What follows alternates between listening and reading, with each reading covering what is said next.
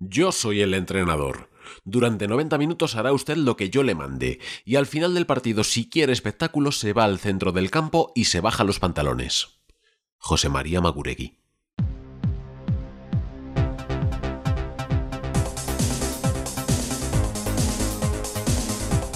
Podcast Podosférico. Historias, anécdotas y curiosidades del fútbol internacional en poco menos de media hora. Con la dulce y aterciopelada voz de Luis Tejo.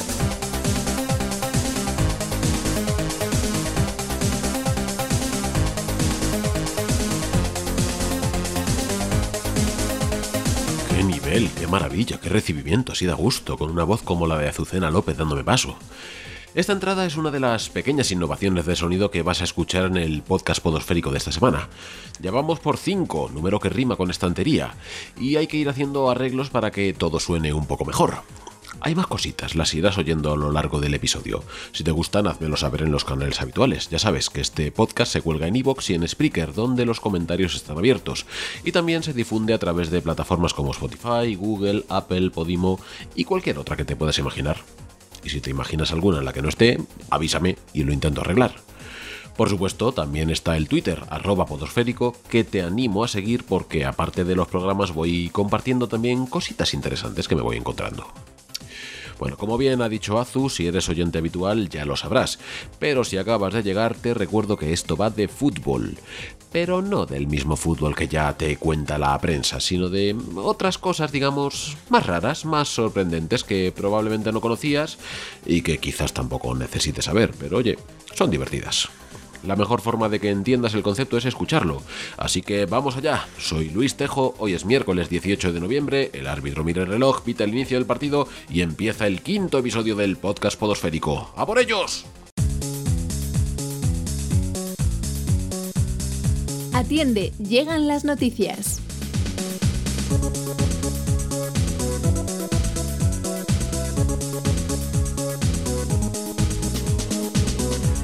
Efectivamente llegan las noticias. Los servicios informativos del podcast Podosférico ya están aquí para contarte cosas eh, que quizás no sean imprescindibles para tu día a día, pero que son una forma de conocimiento como cualquier otra. Y lo mismo te vale para romper un silencio incómodo, para ganar una apuesta, lo que sea. Empezamos con el curioso caso de Miquel, un chico de San Sebastián que gestiona una cuenta de Twitter llamada Ojeando Fútbol, con guion bajo entre medias, y que se dedica justo a eso, a ojear jugadores desconocidos de otras ligas. La semana pasada escribió un par de tweets hablando de Valentín Antov, central del CSK de Sofía. Pues alguien en Bulgaria ha tirado el traductor de Google, se ha liado, ha extendido el rumor, ha salido en 12 o 13 webs y ahora medio país está convencido de que la Real Sociedad quiere fichar a Antov y que un representante del club que se llama Miquel Ojeador y que aparentemente tiene ni más ni menos que el cargo de director deportivo de la Academia de Fútbol, ha hecho un informe completo. Y claro, teniendo en cuenta que la Real ahora mismo va líder en la liga, pues la prensa búlgara está emocionada. Mis conocimientos más bien precarios del idioma me impiden saber si ya han salido del error o si aún se lo creen.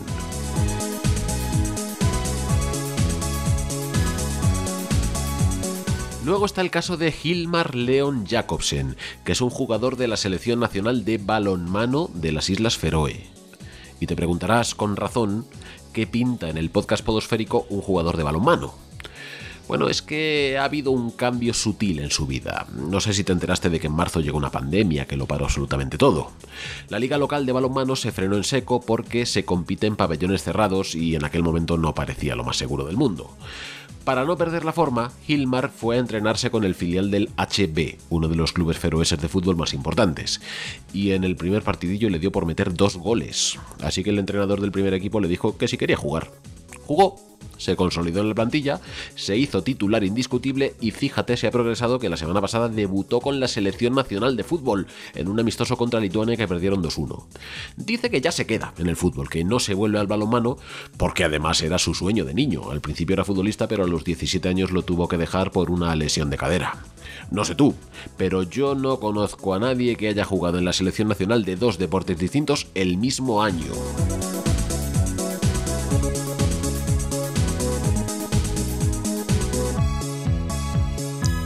En Brasil están en plenas elecciones municipales. Allí la cosa va a dos vueltas. La primera fue este domingo y en la segunda, que será el día 29, solo participan los dos primeros clasificados. Siendo Brasil como es, cabía esperar que muchos futbolistas y exfutbolistas se presentarían a ver si rascaban un cargo. Uno de los candidatos es Odvan Gómez, que hoy tiene 48 años y que en los 90 fue defensa mítico del Vasco da Gama y de la selección, con la que ganó una Copa América y todo.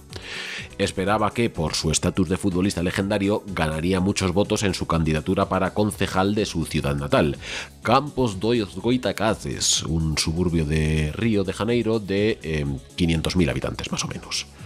Pues ha sacado 228 votos. Está indignadísimo, en particular con los hinchas de su antiguo equipo. Dice que no comprende cómo no le han apoyado después de todo lo que le dio el club en su momento. Una posibilidad es que, según dicen en Twitter, se equivocó de circunscripción e hizo campaña en barrios de la ciudad donde no le podían votar. En fin, vamos con algo un poco menos desastroso.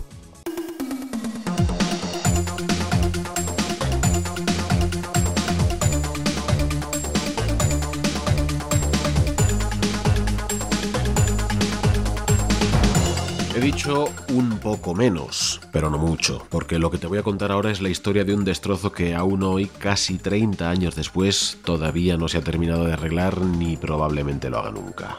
A ver, recordarás que la semana pasada, en el reto que siempre planteo, te hablé de la Eurocopa de 1992.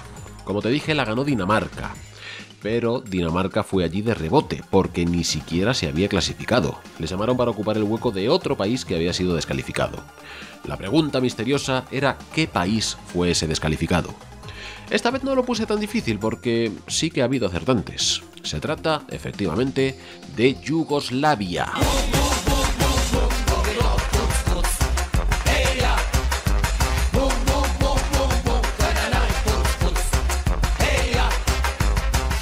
Que hablar de fútbol, hoy casi toca dar una clase de historia, muy resumida y con muchas omisiones. Yugoslavia era un país que aglutinaba a los pueblos eslavos del sur, de hecho su nombre significa precisamente eso, eslavos del sur. Estos pueblos son muy parecidos, pero se habían tirado siglos separados, algunos bajo el dominio de Austria, otros en el Imperio Otomano, otros eh, más o menos independientes, bueno, la región siempre ha sido un jaleo. Tras la Primera Guerra Mundial se creó lo que se llamó Reino de los Serbios, Croatas y Eslovenos, aunque también incluía Bosnia, Montenegro y Macedonia, con la esperanza de pacificarlo todo un poco. La tarea era difícil porque casi lo único que tenían en común era el idioma. Hay dos alfabetos distintos y tres religiones. El país cambió de nombre, sobrevivió a la Segunda Guerra Mundial, adoptó un régimen socialista y fue bien hasta 1980. Ese año se murió Tito, el dictador que, con sus cosas de dictador, había conseguido mantener calmados a los nacionalistas de cada región. Muerto el jefe, todo el odio ancestral fue resurgiendo y a finales de los 80 la situación se hizo insostenible.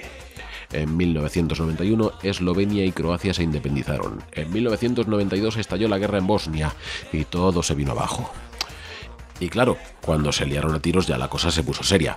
Pero hasta entonces, para la mayoría de los yugoslavos, todo esto no era más que historias de políticos y de algún ultra exaltado, como los de la torcida de la semana pasada.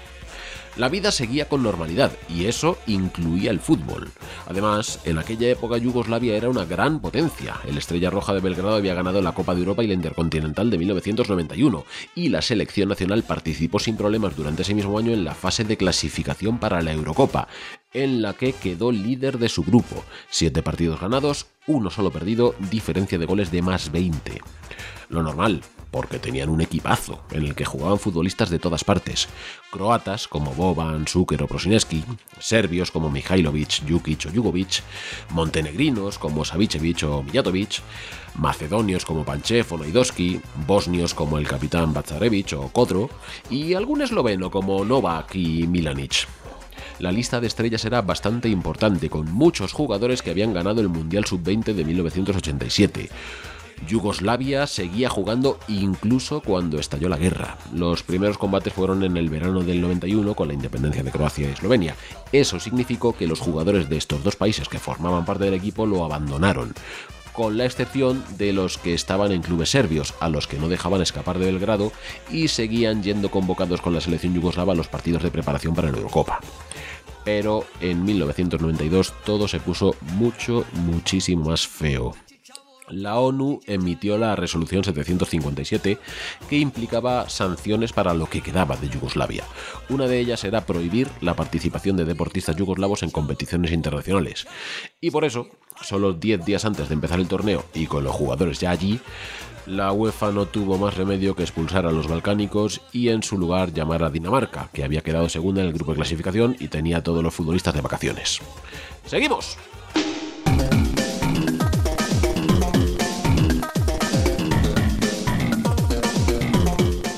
Glorias.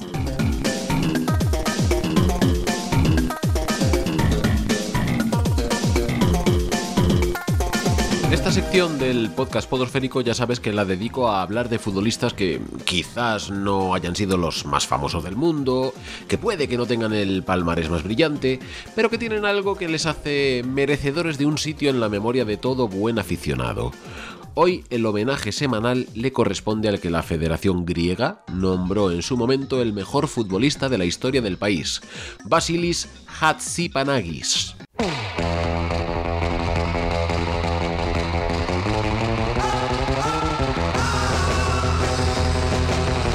Si no te importa, repito el apellido una sola vez para que te quedes con él.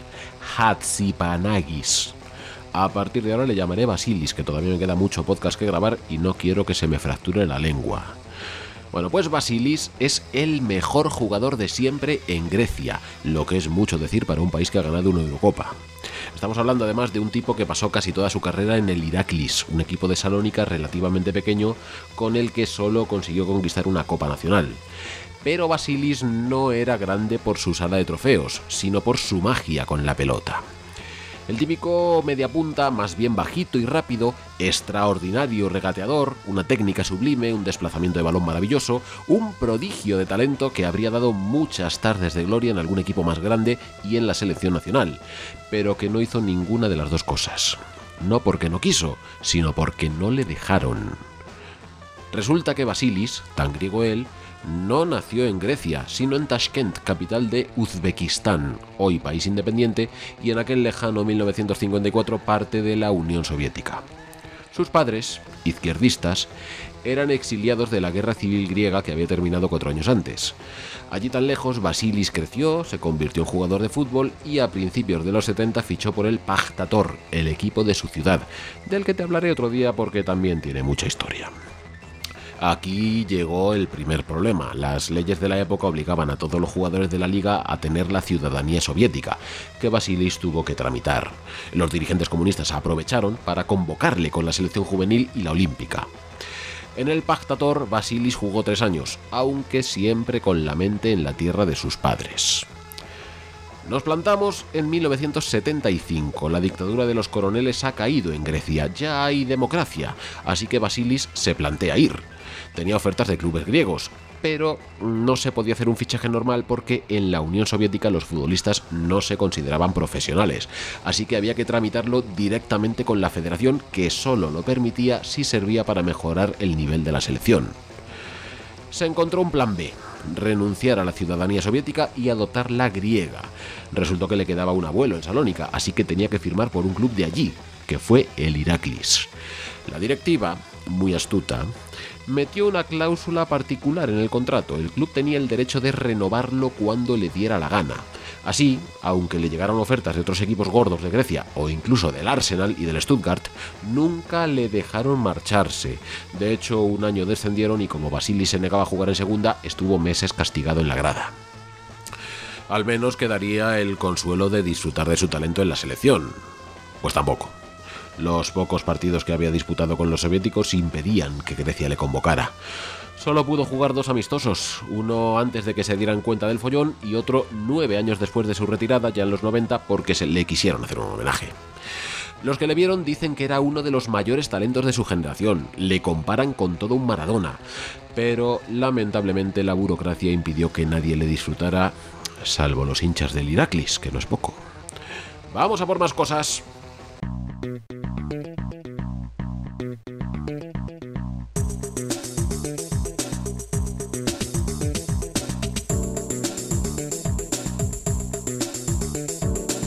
El equipo de la semana.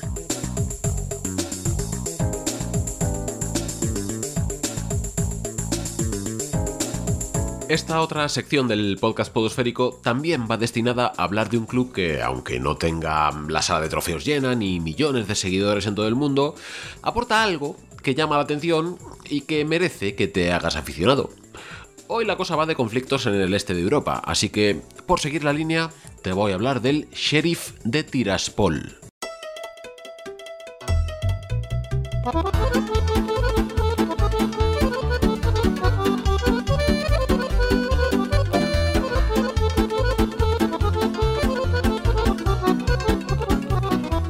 Este equipo, el Sheriff de Tiraspol, es indiscutiblemente el mejor de la historia de Moldavia.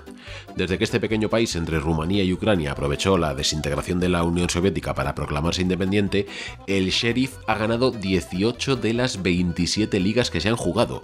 Desde 2001 se ha llevado todas menos una. Aparte tiene 10 copas y 7 supercopas. Dentro de Moldavia no hay quien se acerque ni de lejos a su palmarés. Eso sí, cuando sale por el continente la cosa cambia. En Champions nunca ha podido pasar de las rondas preliminares y las veces que ha ido rebotado a la Europa League, lo máximo que ha logrado ha sido meterse unas cuantas veces en la fase de grupos, en las que suele acabar último o como mucho penúltimo. Pero no nos desviemos, lo importante es que el Sheriff es con diferencia el mejor equipo de Moldavia. Pero lo raro del tema es que no es un equipo de Moldavia, o al menos ellos no quieren serlo. Porque como te he dicho, el sheriff procede de Tiraspol, la capital de la región independentista de Transnistria. A ver, un poco de geografía. Moldavia está pegada a Rumanía, y sus habitantes son mayoritariamente de lengua y cultura rumana, hasta el punto de que las banderas de ambos países son iguales y alguna vez se ha hablado de la reunificación. Pero Moldavia tiene una pequeña franja de tierra que se llama Transnistria, porque está entre la orilla izquierda del río Níster y la frontera con Ucrania. El medio millón de personas que vive ahí no es rumano, sino ruso. Cuando todo era Unión Soviética no había problemas, pero al independizarse eh, no les hizo gracia la idea de estar metidos en un estado rumano. En 1992 hubo una guerra que oficialmente nunca terminó, lo que hay es un alto el fuego. Los transnistrios se pueden considerar ganadores porque consiguieron echar de su tierra las tropas moldavas, pero ningún otro país del mundo, ni siquiera Rusia, han reconocido su independencia. Así que, aunque van a su bola, tienen su propio gobierno, hablan ruso y hacen las compras en rublos, legalmente siguen perteneciendo a Moldavia. Esto obliga a los equipos transnistrios a jugar en la Liga Moldava, porque la FIFA y la UEFA no pueden reconocer la suya propia. ¿Y cómo ha hecho el sheriff de Tiraspol para ser tan exitoso? Porque tiene detrás a una empresa del mismo nombre, Sheriff, que es la más poderosa de Transnistria. Tiene contactos muy fuertes en el gobierno y está presente en todos los sectores, desde supermercados hasta refinerías de petróleo, telecomunicaciones, venta de vehículos, hoteles y casi todo lo que te imagines. En la práctica, aunque es una compañía privada, funciona como un monopolio del Estado transnistrio. Entonces, otra cosa no, pero al equipo amarillo y negro no le falta el dinero, y le da para fichar no solo a los mejores jugadores de Moldavia, sino también a un montón de extranjeros que quizás en la Liga Española pasarían desapercibidos, pero que en un campeonato tan pequeño, el número 45 en el ranking UEFA por detrás del de Finlandia y Georgia y a la par con Malta, pues sube muchísimo el nivel. En realidad es fútbol moderno en estado puro, de ese que tanto odian muchos puristas. Pero no me negarás que la historia que tiene detrás el sheriff de Tiraspol es, como mínimo, muy curiosa. Dicho esto, vamos con la agenda de la semana.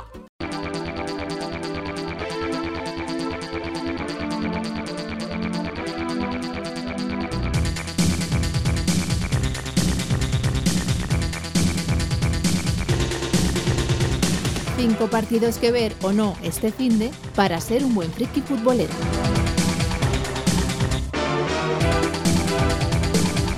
Llega el momento del repaso semanal a los partidos que debes ver sí o sí este fin de semana para que no te quiten el título de gafapasta del balompié. Antes que nada tengo que hacer una petición de disculpas porque mis fuentes me engañaron y la semana pasada puse algunos partidos en días y horas equivocadas. Espero que no te quedaras sin ver la final del campeonato chino por mi culpa. Si es el caso, mil perdones. Vamos al lío. Maniema Bazano Primera División de la República Democrática del Congo, más conocida como Linafut, viernes 20 a las 3 y media de la tarde, porque es una muy buena oportunidad de ver al Maniema, el sorprendente líder del campeonato después de dos títulos seguidos del Mazembe, y de paso comprobar qué le está pasando al Bazano, que el año pasado acabó cuarto y este, como se despisten muchos, se meten en descenso. Ojo que la liga congoleña es posiblemente la más fuerte de África al sur del Sáhara, poca broma. Sporting Cristal Universitario, Primera División de Perú, torneo clausura. Viernes a las 11 de la noche. Uno de los clásicos del fútbol peruano, y a esto sí se le puede llamar clásico, ya te expliqué el otro día por qué.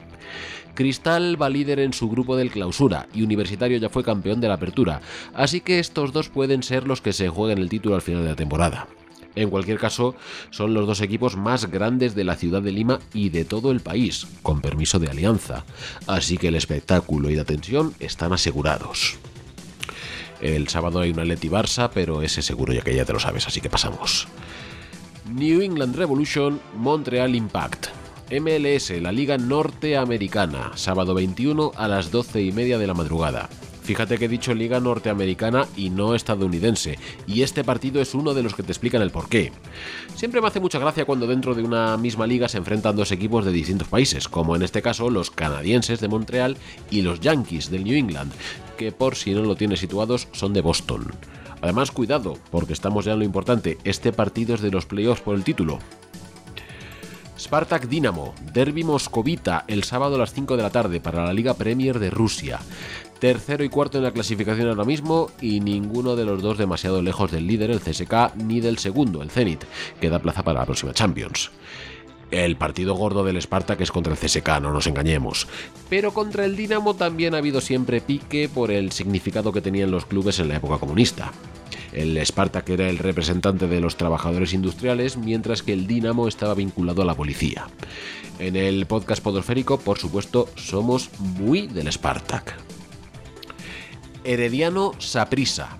Primera División de Costa Rica, torneo Apertura, domingo 22 a las 6 de la tarde. A este partido le conocen allí con un nombre muy grandilocuente, el clásico del buen fútbol.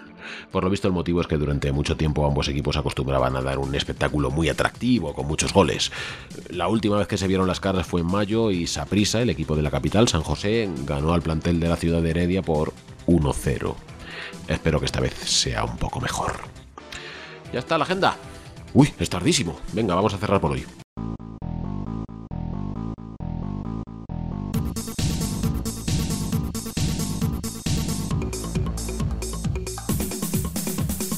Vamos a ir dando por terminado este quinto episodio del podcast Podosférico, en el que he hablado mucho de cosas del este de Europa, esa parte del mundo que el planeta fútbol tiene un tanto olvidada.